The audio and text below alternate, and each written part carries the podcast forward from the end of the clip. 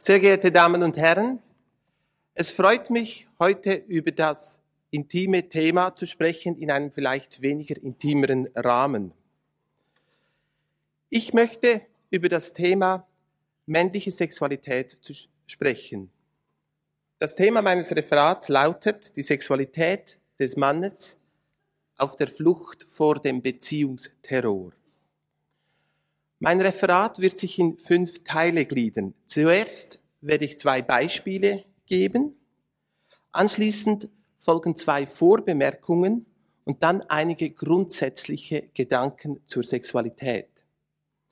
Als nächstes möchte ich etwas zum Versagen des, des Mannes bei der Sexualität sagen. Anschließend zum natürlichen Missverständnis zwischen den Geschlechtern. Und schließlich am Schluss etwas über die Mythen oder die Bedeutung, die seelischen Möglichkeiten des Mannes, die Grandiosität des Mannes im Bereich der Sexualität. Zuerst zwei Beispiele. Was ist männliche Sexualität? Wie zeigt sie sich? In der Praxis kennen Sie ja Widersprüchliches, Eigenartiges. Eine Frau kommt zum Beispiel entsetzt in die Therapiestunde und sagt, das Vertrauen in ihren Mann sei völlig erschüttert. Er sei zwar einfühlsam, sei auch nett und in der Sexualität laufe es auch gut, doch was sie auf dem Pult ihres Mannes entdeckt habe, sei doch zu viel. Schmudlige pornografische Literatur. Für sie ein deutlicher Vertrauensbruch. Wieso braucht er diese Hefte? Ist er nicht zufrieden in der Beziehung? Ein anderes Beispiel. Ein Mann schreibt feurige Liebesbriefe an seine Freundin. Er schwärmt und schwelgt in erotischen Fantasien. Sie erleben auch intensive Liebesnächte.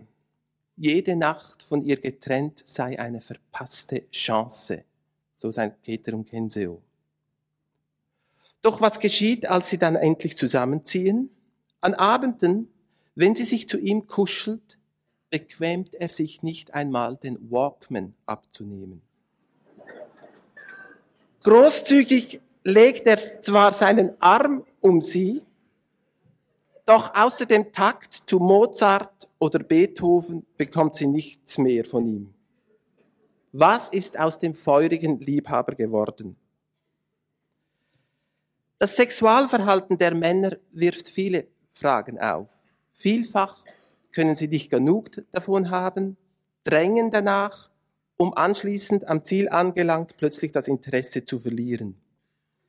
Sind Männer lediglich in der Balzphase sexuell interessiert? Das Sexualverhalten der Männer ist oft bizarr. Ein 30-jähriger Mann wurde nur angeregt, wenn ein schwarzer Koffer am Ende der Treppe stand. Oder ein anderer Mann wurde nur angetörnt, wenn seine Frau ihm ins Ohr flüsterte, dass sie eigentlich mit zwei Männern gleichzeitig schlafen möchte. Was ist mit den Männern los? Sind sie nicht fähig zu normaler Sexualität? Die Sexualität ist ein schwieriges Thema, ein ewiges Thema, über das wir alles und nichts wissen. Bevor ich jedoch zum eigentlichen Thema komme, noch und das betrachte, erlauben Sie mir jedoch zwei Vorbemerkungen. Erste Vorbemerkung. Ich betrachte heute Sexualität aus männlicher Perspektive, vielleicht bewusst pointiert. Mir ist jedoch bewusst, dass eine solche Betrachtungsweise problematisch ist, denn sie können zu einer Polarisierung des Themas führen. Hier Mann, dort Frau. Wenn die Differenzen zwischen den Geschlechtern hervorgehoben werden, droht das Denken in vereinfachenden Geschlechtskategorien verstärkt zu werden. Männer sind nun halt mal so und folglich können sie sich gar nicht um die Gefühle und Wahrnehmungen ihrer Partnerinnen kümmern. Wenn ich also heute über männliche Sexualität spreche, dann geht es mir nicht darum, problematisches unbewusstes oder vielleicht wenig reflektiertes männliches Sexualverhalten zu legitimieren. Ich möchte im Gegenteil einen Anstoß geben, damit wir als Männer über unsere Sexualität, über die seelischen Grundlagen und Zusammenhänge nachdenken und die Geschlechter sich besser verstehen.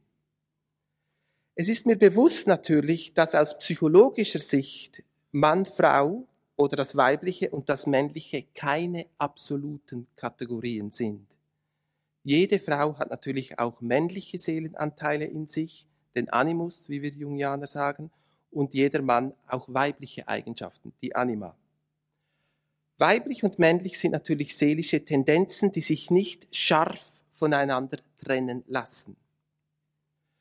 Wenn ich nun in meinen Ausführungen trotzdem von Mann, Frau spreche, beziehungsweise vielleicht männlich-weiblich, dann nur darum, weil es unserem Erleben entspricht. Wir in der Psychologie, Psychotherapie können lange versuchen, die Geschlechtskategorien aufzuheben und nur über den Menschen an sich oder die Anima und den Animus zu sprechen. Im Alltag, in unserem Alltag wird deut unser Alltag wird deutlich durch die Dichotomie Mann-Frau geprägt. Sexualität bezieht zum Teil ihre Energie von diesem Geschlechtergegensatz. Sexualität ist auch jener Erlebnisbereich, wo sich Männer und Frauen immer wieder finden. Sexualität lebt also einerseits von diesen Gegensätzen, gleichzeitig ist sie jedoch auch eine Zelebrierung der Gemeinsamkeiten. Im Hieroskamos werden die Gegensätze ja aufgehoben. Es ist vielleicht auch ein Symbol für das Leben an sich. Die Geschlechter erfahren ihre Unterschiedlichkeit am eigenen Leib, dies wird jedoch, und dies wird jedoch durch das gemeinsame Erlebnis subjektiv aufgehoben. Sexualität ist ja jener Ort, wo sich Männer und Frauen immer wieder einigen können. Ich komme zur zweiten Vorbemerkung. Vielleicht ist das, was ich anschließend sagen werde, nicht, vielleicht deckt sich das nicht mit Ihren persönlichen Erfahrungen. Bei meinen Gedanken handelt es sich ja vor allem um Generalisierungen. Wie Sie als Psychotherapeut jedoch wissen, sind Verallgemeinerungen immer heikel. Meistens sind es Vereinfachungen, die das individuelle Erleben nicht genau wiedergeben. Ich verstehe darum meine Gedanken nicht als Ultima Ratio zu diesem Thema, sondern Anregung. Nun jedoch zum zweiten Teil, zu einigen allgemeinen Gedanken zur Sexualität. Wie Sie wissen, Sexualität ist eine Urkraft des Menschen. Freud spricht ja von Sexualität als Trieb. Ich glaube, durch diese Metapher hebt er hervor, dass Sexualität sehr schwer zu zivilisieren ist. Sie irritiert, stört, fasziniert, begeistert, energetisiert oder aber wir empfinden Sexualität als unheimlich, dämonisch oder abwegig. Sexualität hat eine anarchistische Qualität. Wir wissen nie, was sie als nächstes mit uns anstellen wird, welche Gedanken, Gefühle, Interessen oder Handlungen sie provoziert. Im viktorianischen Zeitalter versuchte man sie in einen bürgerlichen Moralkodex zu zwängen. Man verbot sich ja darüber offen zu sprechen. Frauen war es schon gar nicht erlaubt, ihr Interesse daran zu zeigen. Vielleicht auch als Reaktion auf diese Prüderie erlebte damals die Pornografie und die heimlichen Liebschaften eine Hochblüte. Paradoxerweise hat die Verbannung der Sexualität die heimliche Sexualisierung des Lebens zur Folge. Tausende Jahre versuchen wir oder versuchten wir die Sexualität zu bewältigen, indem ein Geschlecht aus dem öffentlichen Leben verbannt wird. Frauen hatten in der Berufswelt und in der Politik nichts zu suchen. Ich glaube, die patriarchale Gesellschaft war auch ein Versuch, die irritierende Kraft der Sexualität in der Öffentlichkeit zu bannen, damit Spannungen und Irritationen zwischen den Geschlechtern nicht aufkommen. Durch die Emanzipation der Frauen sind wir in eine neue Phase getreten. Sexualität gehört nicht mehr zu den Heimlichkeiten der Gesellschaft, sondern wird zu einer Möglichkeit im Alltag und im öffentlichen Bereich. Ich glaube, die heftigen Diskussionen über sexuelle Belästigungen am Arbeitsplatz sind vielleicht auch ein Versuch, die anarchistische Potenz der Sexualität im öffentlichen Leben abzuwehren. Sexualität hat jedoch immer einen Doppelaspekt. Einerseits bedeutet Sexualität eine Möglichkeit, unsere Körperlichkeit lustvoll zu erleben. Andererseits, und dieser Aspekt interessiert mich natürlich vor allem als Psychologe, ist Sexualität auch ein mentaler Prozess. Sexualität ereignet sich nicht nur in unserer Körperlichkeit, sondern genauso in unseren Vorstellungen. Subjektiv bedeutungsvoll äh, wird Sexualität durch diese Amplifikationen.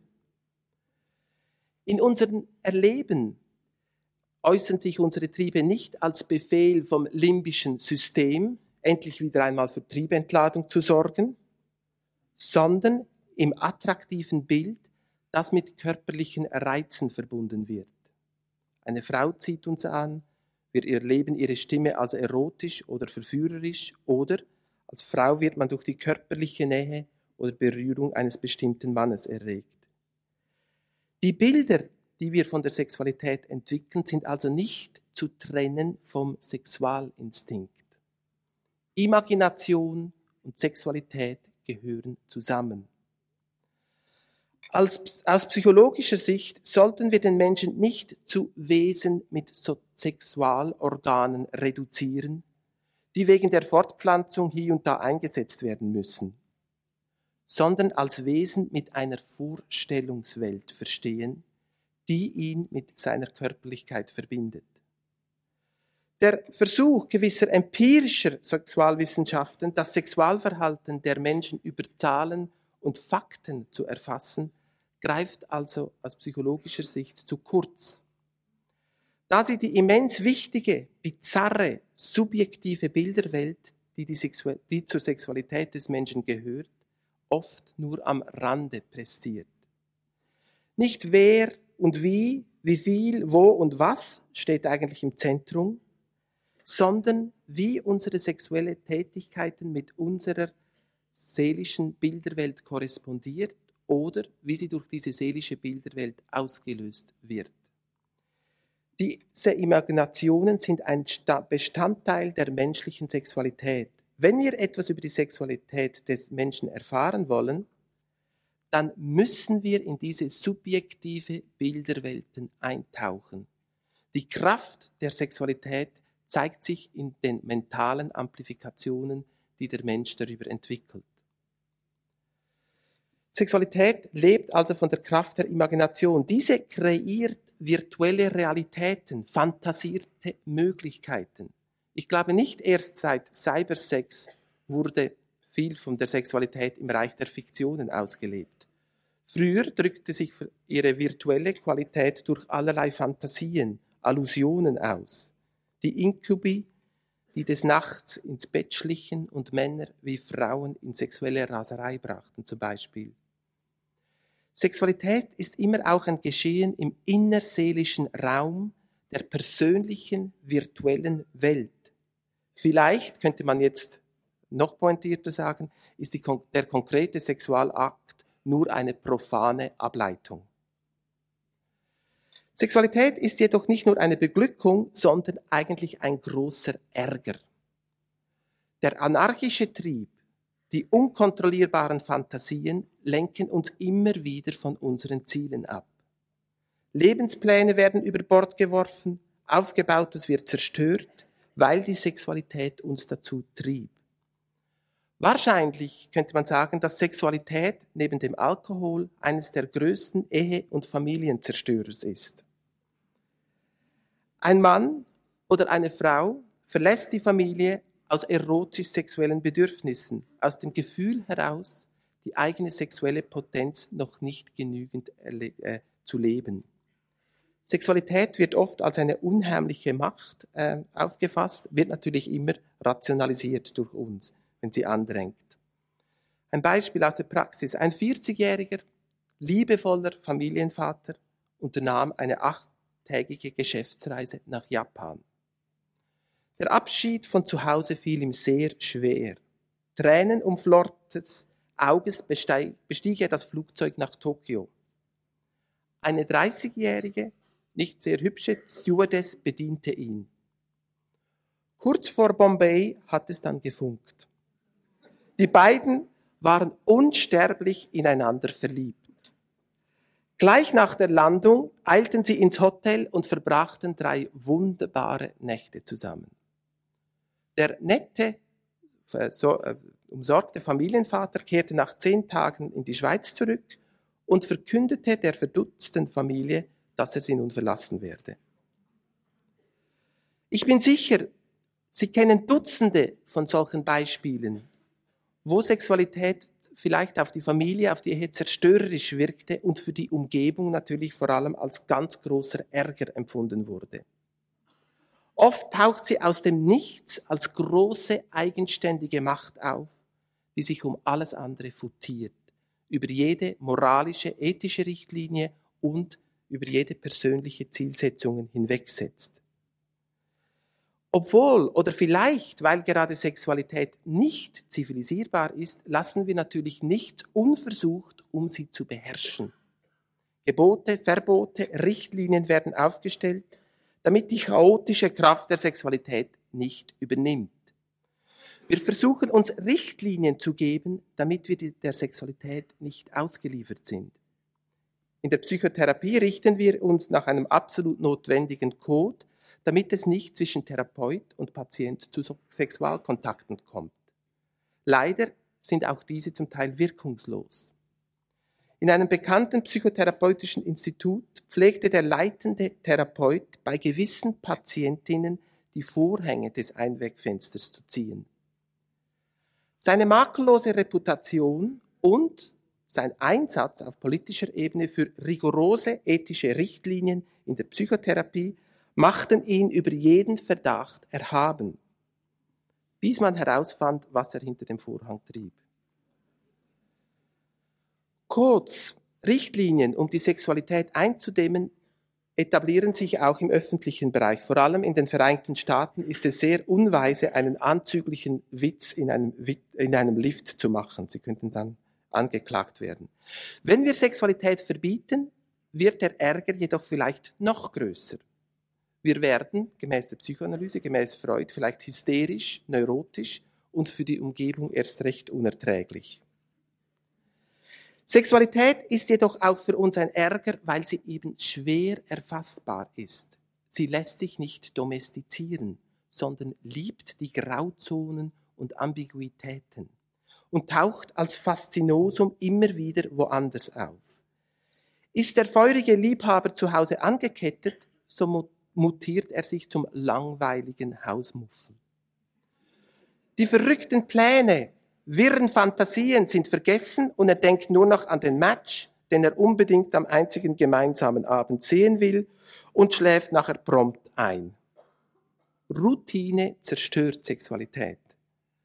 Zwar versuchen viele Paare durch neue Techniken, Kombinationen, exotische Orte bis Partnertausch das Prickeln wieder zu erleben. Oft sind es jedoch vergebliche Manöver. Zwar gibt es einen Kick, weil eine neue Grenze überschritten worden ist, doch die Leidenschaft oder die Neugier der Frischverliebten kommt nicht mehr. Menschliche Sexualität lässt sich nicht in Schablonen pressen. Sexualität als psychische Reinenergie kümmert sich nicht um Normalität. Ein befriedigendes, rundweg harmonisches Sexualleben ist unmöglich, weil ihre anarchistische Qualität uns immer wieder zum Problem wird. Wir träumen von anderen Erlebnissen, fühlen uns unbefriedigt oder sind ob der Erwartungen oder dem Verhalten des Partners befremdet, schockiert. Wieso braucht er denn plötzlich Pornohefte? Harmonische Sexualität ist eine Fiktion. Sexualität hat einen eigenartigen, widerspenstigen Charakter. Sexualität konfrontiert uns auch immer wieder mit uns selber, weil sie unkontrollierbar, chaotisch, unstrukturiert und unkonventionell ist, verbindet sie mit der Tiefe unserer Seele. Sie bringt zum Vorschein, wie wir sind, entblößt unsere Komplexe. Wenn wir über Sexualität fantasieren, wenn wir Bilder amplifizieren, dann stellen diese Bilder gleichzeitig Symbole dar, die uns in unser Unbewusstes blicken lassen. Ich komme zum nächsten Teil, dem Versagen der Männer. Nach diesen grundsätzlichen Gedanken noch etwas zum Thema, wieso Männer versagen. Männer sind gemäß äh, gängiger Diktion sexuell unterentwickelt, oft unbrauchbare Wesen. Sie schneiden zwar über ihre, über ihre ähm, Eroberungen auf, doch eigentlich läuft oft nicht viel. Sie können nicht über ihre Gefühle sprechen, sind meistens koituszentriert und egozentrisch. Sexualität scheint für die meisten Männer eine Terra incognita. Ein Punkt ist, dass Männer oft dazu neigen, Sexualität konkret zu verstehen. Anstatt einzusehen, dass es sich auch um Bilder handelt, denen in der Begegnung mit einem geliebten Menschen nachgespürt wird, verstehen sie ihre Sexualfantasien konkretistisch. Es geht nicht um das gemeinsame Ausloten von Fantasien und körperlichen Möglichkeiten, sondern die Umsetzung von konkreten Erwartungen. Soll sie doch nun endlich mal Straps und Reizwäsche anziehen. Das gefällt mir. Statt den sexuellen Bildern die notwendige Unschärfe zu lassen, werden sie sofort konkretisiert, alles will besehen werden. Aus diesem Grunde, wie wir wissen, gemäß Statistik, wollen auch Männer äh, das Licht heller im Zimmer, während Frauen oft äh, das ein bisschen dunkler wollen.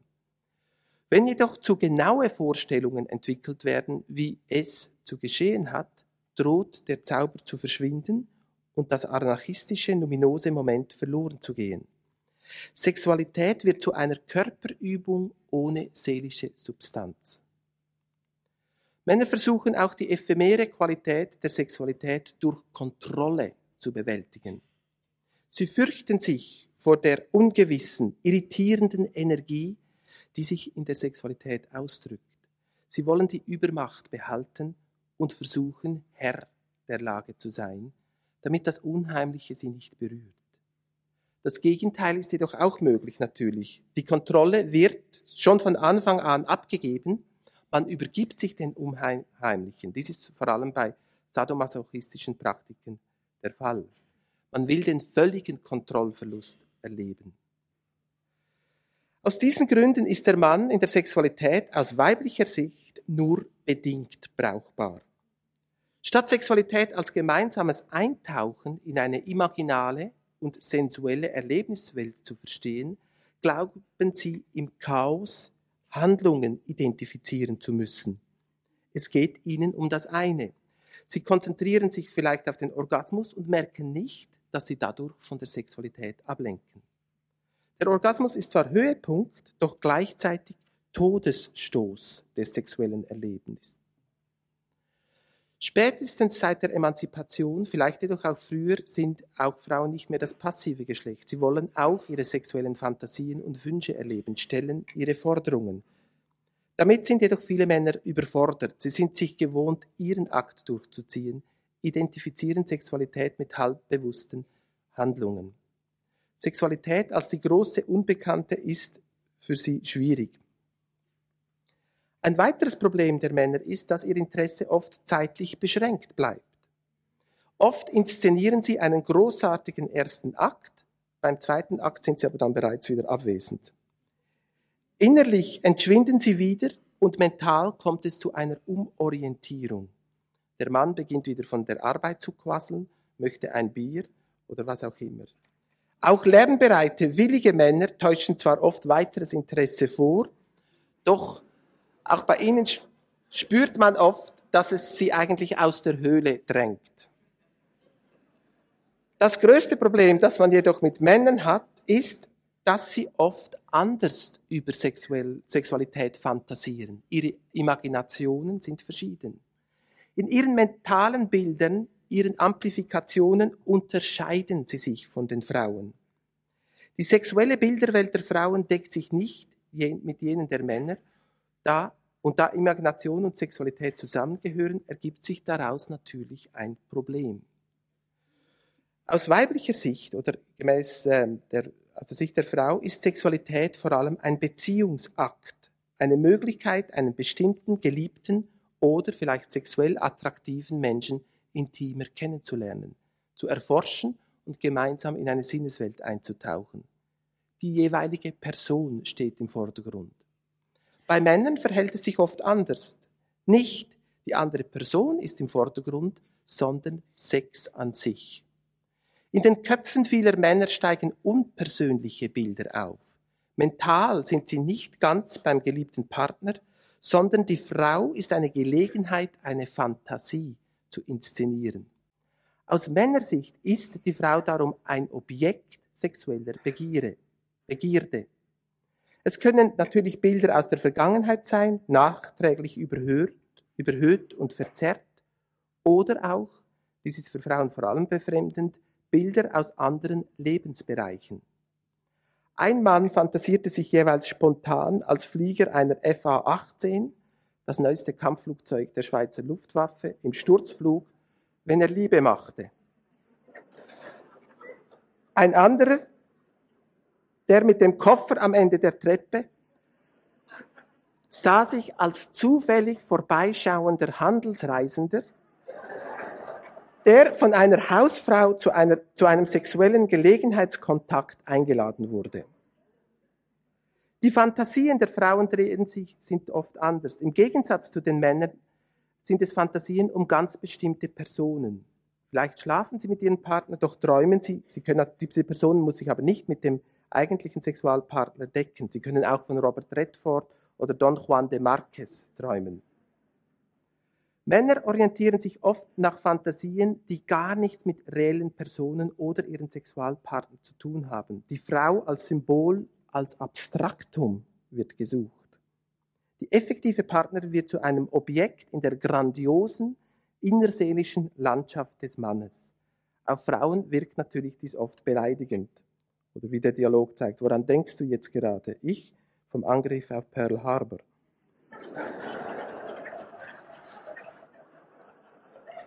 Ich komme zum nächsten, ich komme zum nächsten Teil meines Referates.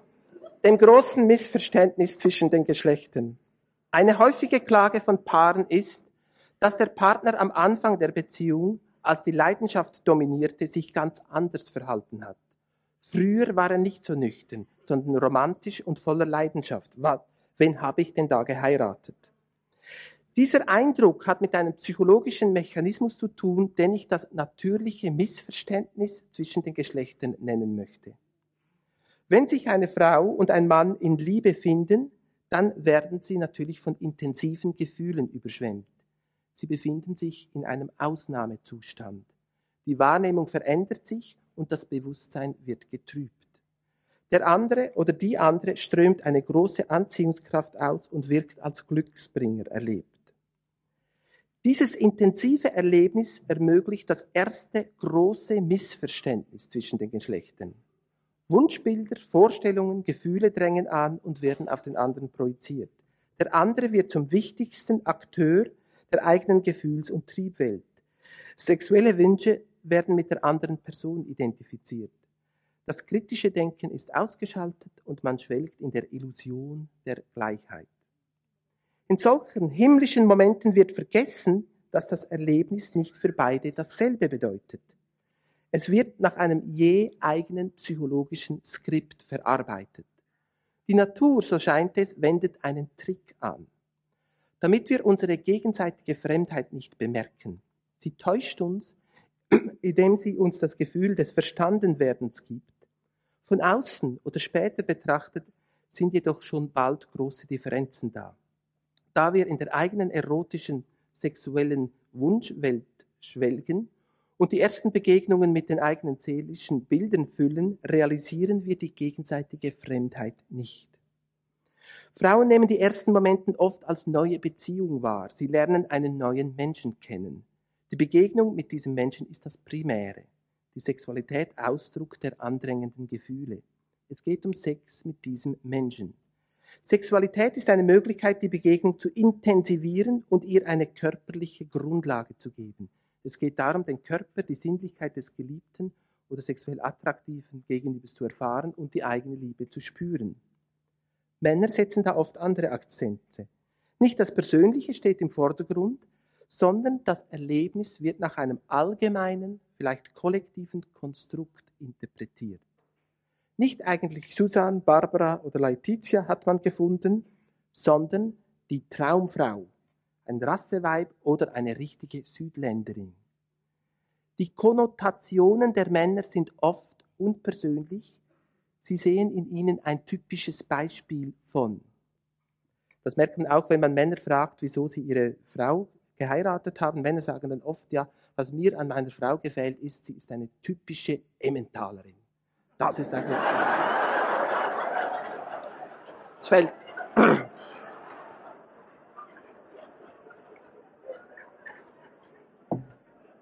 In ihren,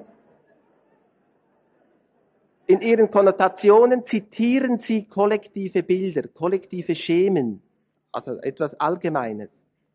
In der Sexualität heißt es dann, ja, sie sei halt wie Madonna oder Claudia Schiffer oder eine besonders intelligente Südamerikanerin oder Italienerin. Die persönliche äh, Begegnung wird mit Hilfe einer großen Geschichte, einer kollektiven Geschichte oder einem gesellschaftlichen Klischee interpretiert. Der Fokus ist nicht die Person an sich, sondern die Person wird zu einer Akteurin in einem Drama, das eigentlich schon vorher geschrieben wurde. Die effektive Partnerin ist eine Möglichkeit, dieses inhärente Bild realisieren zu können. Die Unterschiede bemerken wir sogleich, wenn wir auf die Rede von Männern über Frauen hinhören. Sie sprechen nicht über Hildegard und Vreni, sondern eben von der unheimlich intelligenten wie sinnlichen Frau, vom zarten Unschuldsgewächt oder der Powerfrau. Sie haben Mühe, das Großartige der je persönlichen Begegnung zu erkennen. Es spielt jedoch, wie gesagt, auch gar keine Rolle. Die gegenseitige Verblendung ist in der Regel so groß, dass die unterschiedlichen äh, seelischen Ausrichtungen nicht wahrgenommen werden. Meist reduziert sich ja auch das sprachliche Ausdrucksvermögen am Anfang einer Beziehung massiv. Oder wenn man vielleicht auch die Dialoge betrachtet, die die äh, Paare am Anfang haben. In einem Punchwiss hieß das so, da sagte der verliebte Mann, du, die Frau antwortete, was? Du? Ja, weißt du, einfach du bei so bei einer solch rudimentären Sprache erstaunt es nicht, dass die gegenseitige Fremdheit nicht erkannt wird.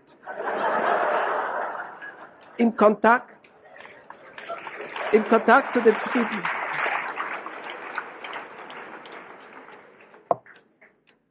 Im Kontakt zu den verschiedenen Vorstellungswelten und Amplifikationen spielt es auch keine Rolle. Im Taumel nimmt man die Unterschiede nicht wahr.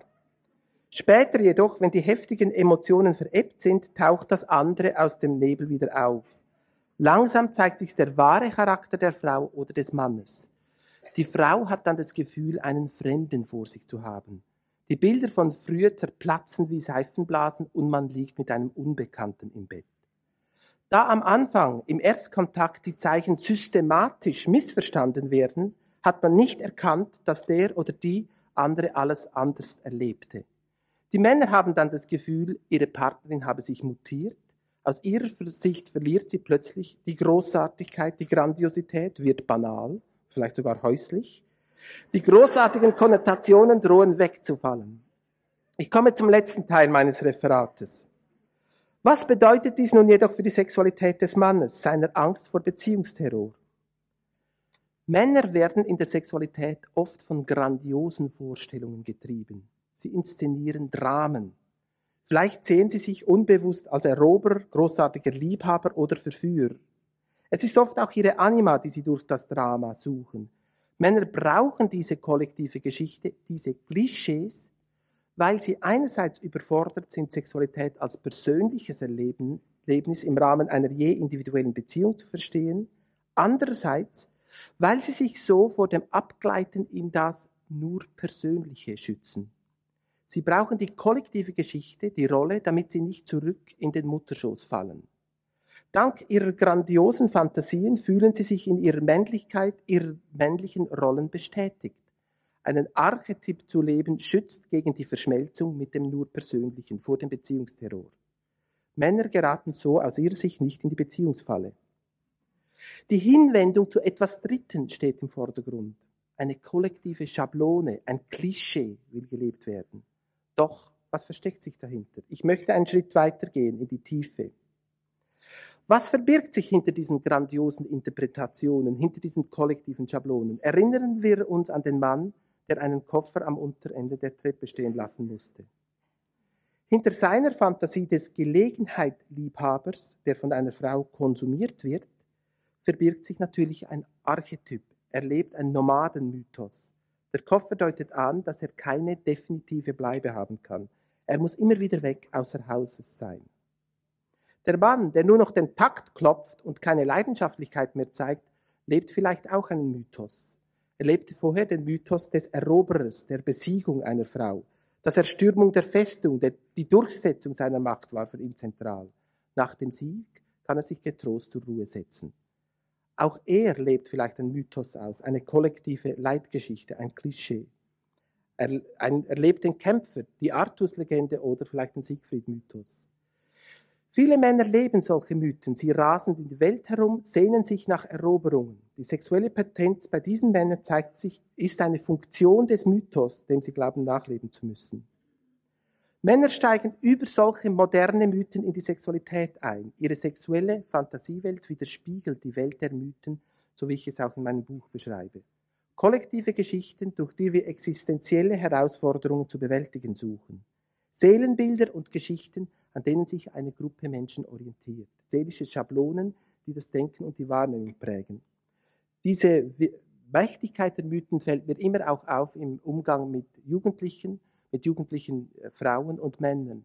Mir fällt auf, wenn wir mit jugendlichen, gewalttätigen jungen Männern zu tun haben und sie auf eine psychologische Art und Weise ansprechen wollen, dass sie uns oft dann nicht ernst nehmen. Sie denken, ja, was wollen dann diese Psychologen so über unsere Gefühle sprechen? Das ist doch ganz daneben. Wenn wir sie jedoch über ihre Identitäten ansprechen, über ihre Szenerien, sie zum Beispiel als Skater ansprechen oder als äh, Tagger, also diejenigen, die so sprayen, dann plötzlich ändert sich, ändert es sich. Sie beginnen sich zu öffnen, sie beginnen über sich zu sprechen und ihr Verhalten beginnt sich dann auch zu ändern. Wir haben festgestellt, dass vor allem Jugendlichen oft auf der Suche nach so Mythen sind, die sie in ihre Lebenswelt projizieren und dass diese Mythen dann eigentlich die Möglichkeit sind, äh, sie anzusprechen. Das ist das, was wir auch in der My in Mythodrama versuchen. Im Mythodrama versuchen wir über diese Mythen, die männlichen Mythen zu arbeiten. Wir haben festgestellt, dass sogenannte nur persönliche, viele junge Männer und ältere Männer befremdet, dass wir sie nicht erreichen, sondern dass sie dann einfach finden, das ist daneben und eigentlich seelisch nicht berührt werden. Das Gleiche zeigt sich in der Sexualität. Wenn also ein Mann in einer Frau das Rasseweib an sich sieht, dann klingt vielleicht hier ein Mythos an, den er inszenieren möchte. Man müsste das natürlich bei jedem, je einzelnen Fall genauer ansehen. Vielleicht die Amazona epiphaniert, die Aphrodite. Die je individuelle Frau wird als Symbol einer kollektiven Geschichte erlebt.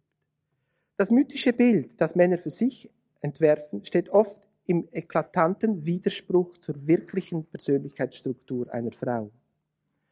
Ein Schweizer Bildhauer verliebte sich in Paris in eine Französin de haute culture. Er sah in ihr eine Repräsentantin der französischen Lebensart, des französischen Charmes und Witzes. Ihre pointierten, deftigen Bemerkungen waren für ihn Beweis des originellen Geistes, ihre Ausgelassenheit Zeichen des Savoir-vivre. Nach der Heirat erkannten jedoch zuerst Freunde und Verwandten eigentlich ihren wahren Hintergrund. Sie war keine französische femme de culture, sondern eine Prostituierte, die sich einen Reichen angeln wollte. Man hat es so gemerkt, weil die Kollegen des Bildhauers hatten überhört, wie sie mit anderen Freunden Pläne schmiedete, wie sie den reichen Schweizer vergiften könne, damit sie endlich das Geld erben kann. Dieser Mann hatte in einem Mythos geschwelgt und hat eigentlich nicht die eigentliche Psychologie erkannt.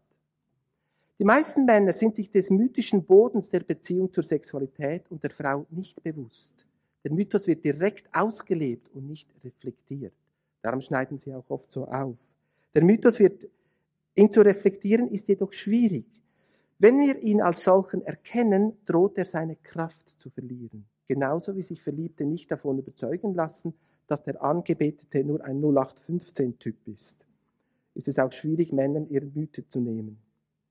Die Mythen der Männer können jedoch auch nicht durch weibliche Beziehungsmetapher ersetzt werden. Es ist selbstverständlich, dass Männer sich bemühen, Sexualität auch aus den Augen der Frau zu sehen. Eine Möglichkeit der Beziehungsaufnahme und persönlichen Begegnung. Vielen fällt es jedoch schwer, über ihren Schatten zu springen. Wenn sie sich bewusst ganz nach den weiblichen Definitionen der Sexualität ausrichten, dann droht die Abspaltung, wie beim Beispiel am Anfang mit der Pornografie. Die mythischen Klischees werden nicht mehr in der eigenen Beziehung ausgelebt, sondern haben sich einen anderen Temenos, einen anderen Austragungsort gesucht. Solche Männer fantasieren über die Pornografie, verlieben sich in die Stewardess oder stellen der Schwägerin nach. Wie man es auch macht, es ist falsch. Die sexuellen Mythen verlagern sich und tauchen in Grauzonen auf.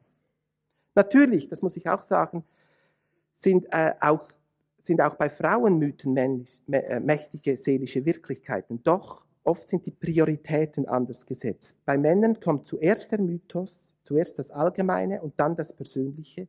Bei Frauen meistens zuerst das Persönliche und dann der Mythos, die kollektive Leitgeschichte. Welche sind nun aber die Konsequenzen? Männer und Frauen sind nicht gleich. Sie zeichnen sich durch unterschiedliche seelische Tendenzen aus. Wichtig ist, dass wir als Mann oder Frau diese Unterschiedlichkeit anerkennen und respektieren. Als Mann sind Frauen immer auch fremde Wesen, die wir nie ganz verstehen werden. Männer für Frauen auch Fremde. Statt jedoch die eigene Einstellung dem anderen aufdrängen zu wollen, darauf zu beharren, dass die eigene Auffassung zur Norm wird, gilt es Sexualität als gemeinsames Mysterium zu erfahren. Frauen sind keine mythische Gestalten und die meisten Männer können nicht zu Beziehungsmenschen umtrainiert werden. Es braucht als weiteren Punkt eine gewisse Kultur der Unschärfe oder Kultur der Distanz zwischen den Geschlechtern. Wenn es zu Problemen in den Beziehungen kommt, dann glauben wir meistens, dass mehr desgleichen weiterhilft. Wir schlagen unsere eigene seelische Ausrichtung als Lösung vor. Aus weiblicher Sicht muss man vor allem reden, Beziehungsarbeit leisten die persönlichen Hintergründe und Zusammenhänge ausloten. Aus der Sicht des Mannes geht es, ist es jedoch anders. Es geht nicht darum, wieder persönlicher zu werden, sondern er äh, bedient sich allgemeineren, grundsätzlicheren Gedanken. Es geht ihm nicht um den unzufriedenen Partner, sondern vielleicht um die Bedeutung der Ehe in der abendländischen Gesellschaft oder wie soll man Beziehungen überhaupt leben.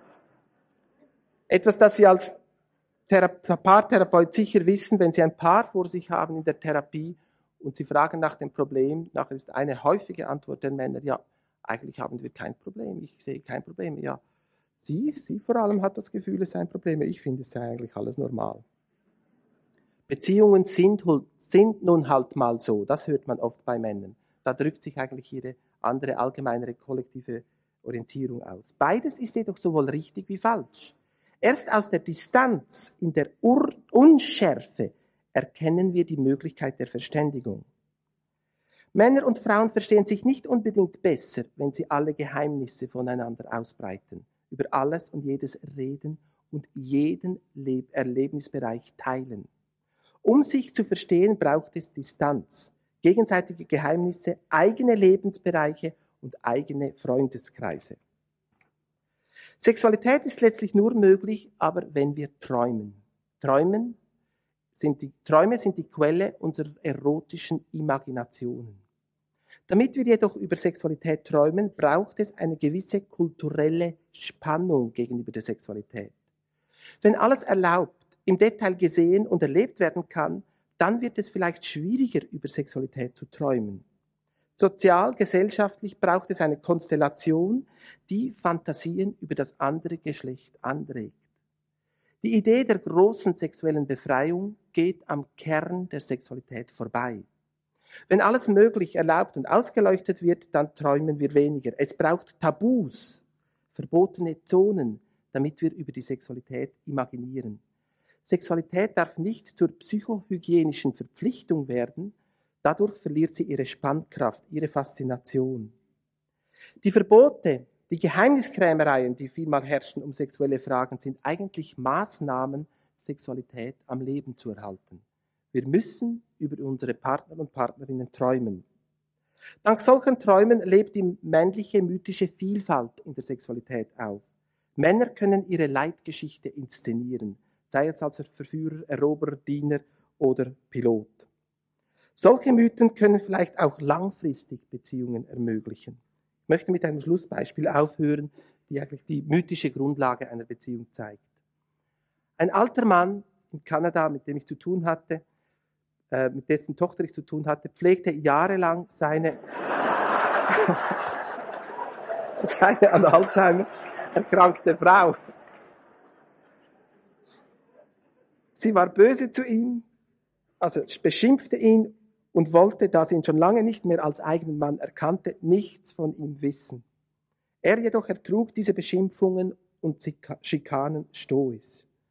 Auf die Frage seiner Tochter, wo er denn die Kraft für diese aufopfernde Arbeit findet, meinte er lakonisch, Well, you know, for me she's still my pretty little girl. Der Stern, der Mythos, unter dem er sie, das kleine Mädchen, das er in seiner Vorstellung an der Hand führen musste, war für ihn immer noch nicht erblasst.